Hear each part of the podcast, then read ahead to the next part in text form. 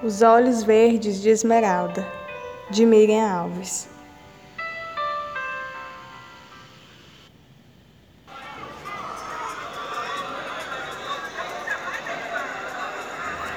Uma noite inteira com a família e os amigos. O desejo crescia, o controle mantido com muito esforço. As roupas rolavam-se ao corpo na dança solta e toda sensual do rebola aqui, rebola ali. Riam, reuniões de família, churrasco para comemorar o estar vivo. Esmeralda e Marina participavam animadamente das brincadeiras familiares, ver quem fazia as acrobacias mais escrachadas nas danças. Os olhares dos primos e dos amigos dos primos sugeriam paqueras, elas fingiam não perceber. Eles as admiravam como mulheres gostosinhas, independentes, donas cada uma de um apartamento equipado, o que inspirava nos rapazes a fantasia de só ir chegando e ir ficando. Apesar da zaração, ninguém se atrevia a ir mais longe do que gracejos insinuantes. Tipo raro de mulher, esmeralda, alta, farta nas pernas, bunda e coxas cabelos alisados e pintados em acaju escuro. Na pele, uma singular tonalidade ocre amainado que, exposto ao sol, adquiria um dourado inquietante. Os grandes olhos verdes de esmeraldas, um detalhe físico que, com o passar do tempo, atribui-lhe o codinome que tomou o lugar de Julita, seu nome de registro, que nem ela às vezes lembrava. Seus olhos, estrelas binárias, brincando com a tonalidade de verde das pedras preciosas, que no passado rendeu-lhe o apelido de ET, que a perseguia até conhecer Marina na festa de confraternização no campus da universidade. Marina, mineira de Diamantina, corpo alto, esguio, busto pequeno, cintura bem acentuada, quadril médio, pernas e mãos longas, cílios longos emoldurando duas pérolas negras de luz hipnóticas que fitavam o mundo com arrogância, melancolia e com o mistério de alguém que conhece segredos que não ousa contar. Mas o que mais atraía nela eram seus lábios contornados pelo cinza esmeraldo da natureza, evidenciando as formas carnudas e densas. Elas conheceram-se na festa de confraternização dos calouros. Sentiam-se sós, deslocadas daquele ambiente. Esmeralda, a um canto, observava, em meio às preocupações de encontrar forma de se manter por quatro anos naquela cidade. Olhava sem ver.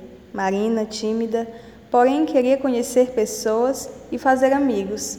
Reparou do outro lado, entre os calouros, uma aparentemente assustada. Foram os olhos verde esmeralda de Julita que atraíram Marina. Dirigiu-se até a menina, apresentou-se e, para vencer a inibição, falou sem parar o que veio à cabeça. Elogiou os olhos da menina. Situações de vida parecidas, fizeram plano de ajuda mútua, foram morar juntas para dividir despesas, conseguiram empregos modestos. Garçonete Esmeralda, frentista de posto de gasolina, Marina. Mantinham-se numa economia doméstica rigorosa, sem esbanjamentos, lazer limitado à televisão, música, leitura e um cinema de vez em quando. Ao final do primeiro ano de vida em comum, a amizade evolui para um amor irresistível, inseparável e secreto. Quem se declarou? Não se sabe. Foi um ir acontecendo e pronto. Passaram a ficar mais tempo em casa. O amor ultrapassou os tempos de estudantes. Final do curso, voltaram à casa dos pais. Firmaram-se profissionalmente. Amigas há tempos, as famílias acostumaram-se a verem-nas sempre juntas, unha e carne. Finais de semana na praia, viagens de férias. Ninguém da família desconfiava da verdade da amizade que as uniam. Elas acreditavam nisso mantinham-se discretas, não moravam juntas para evitar constrangimentos. Quando a saudade aumentava, inventavam uma viagem por qualquer motivo. E à vontade se amavam, como nas primeiras noites do casamento. Hoje, o desejo de acariciarem-se em público como todo apaixonado, apoderava-se das duas, ameaçando o segredo e a discrição. Os olhares que trocavam continham o calor de um abraço, a entrega de um beijo, a suavidade e as delícias das mãos indo e vindo, acariciando, envolvendo. Agora, não mais as algazarras das danças escrachadas. As crianças dormindo, os mais velhos a uns cantos, cochilando ou conversando. As músicas lentas românticas dominavam e os primos e namoradas dançavam agarrados aos beijos. Lá fora, os mais afoitos, aproveitando o escurinho do quintal, iam um pouco mais além. Neste clima, estava difícil para elas manterem o controle, apesar de não gostarem. Foram ao banheiro. E beijaram-se, língua com língua. Afagaram os cabelos. Esmeralda lambia devagar o pescoço de Marina. De repente, deram-se conta do lugar onde estavam. Não gostavam de agarragar no banheiro. Não era o clima ideal para um amor cultuado na base do respeito, cumplicidade, ajuda mútua, cooperação e entendimentos. Trataram-se de retirar-se rapidamente da festinha. No caminho de volta, noite alta, Esmeralda dirigia, espalhando o verde de seu olhar sobre o asfalto molhado pela garoa fina. Marina pousava seus olhos, pérola negra melancólicos, na companheira, transmitindo todo o doce desejo e o amor que nutria por ela e a excitação que, naquela noite, havia ficado incontrolável. Ao parar no farol vermelho, Esmeralda, atraída pelo olhar apaixonado da mulher, não resistiu e a beijou demoradamente. O farol abriu. Ela, dominada pela emoção, envolvida pelo beijo que adoçou seus sentimentos com substâncias afrodisíacas, antes de cambiar a marcha, apertou com carinho entre a coxa de Marina, que murmurou um ai sensual, apaixonado e entregue. Imaginou-se beijando, apalpando, já no elevador do condomínio, da garagem até o oitavo andar, sem risco de serem surpreendidas. Neste horário, o condomínio está silencioso, os condomínios recolhidos, os porteiros dominados pelo sono e as câmeras de vigilância desligadas. Perdida em pensamento, engatou desajeitada a primeira e fez cantar os pneus no asfalto molhado. Viu-se seguida por uma viatura policial, sinalizando para que encostasse e parasse.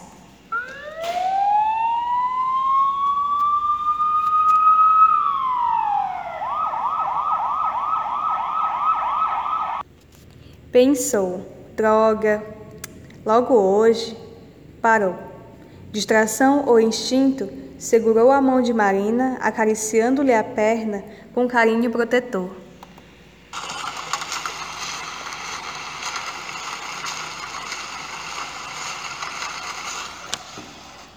O sargento percebeu o gesto ao cercar-se do carro. Ela recolheu rapidamente a mão, retraindo-se. Hum, temos dois machos aqui. Ei, este aqui está com lentes de contato verdes. Metida americana, hein? Falou, apertando rudemente o rosto de Esmeralda entre o indicativo e o polegar. O sargento branco, alto, gordo, cara de bolacha metida na banha, sorriu maliciosamente e, com maldade e despeito, perguntava-se: por que ele não conseguia pegar mulher? Estas duas sapatas, filhas da puta, ali na sua frente, não eram feias, apesar de negras. Ele odiava as sapatas. Estavam sempre com uma gostosa ao lado. Odiava negros também, principalmente os famosos. Estavam sempre acompanhados por loiras de fechar sinal e mais umas tantas correndo atrás. A carteira? Esmeralda apresentou os documentos. Correto. Por que o boizinho acelerou a viajante, hein? Tem culpa no cartório ou tem medo de macho de verdade? O tom das palavras ameaçava, prenunciava violência. Ela apressou-se a responder temerosa, afirmando não ter visto a viatura policial. Só estava seguindo seu caminho. Mal terminou a frase, o sargento que esperava uma outra pegá-las, não tendo, foi assim mesmo. Retirou-a do carro, colocou-a no camburão e ali mesmo passou a violentá-la. Não gosta de homem, não é? Eu vou fazer você gostar. Nunca conheceu um, não é? Você vai sentir que é bom. Gritava ele brutalmente. Espancou-a, desfechando golpes no rosto, na altura dos olhos. Rua vazia. Ninguém viu. Quem viu, fingiu não ver. Esmeralda, boca tampada pelas mãos gordas e cebosas do policial, a língua viscosa com cheiro e gosto de cigarros, conhaque barato e maconha, lambia-lhe os olhos verdes como querendo sugá-los. Marina, imobilizada por outros dois policiais, chorava em desespero, obrigada a assistir o seu grande amor ser barbaramente possuído, violentado. Chorava impotente, sem poder fazer nada. A autoridade gritava: Veja o que o homem faz com uma mulher, sapata de merda. Chore não, vai chegar a sua vez. Não vou gastar tudo com ela, não. Pode esperar. Saiu de cima de Esmeralda. Olhando para os policiais que seguravam Marina, ordenou: Comam também. Depois tem esta aí de sobremesa.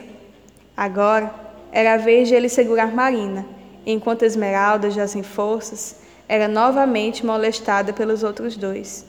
Revolta, dor alucinante dominou Marina. Pensou em matar, morrer, gritar, mas nada podia fazer, só sofrer. Quando a cena se inverteu, sendo ela a vítima das sevícias, já não sentia nada.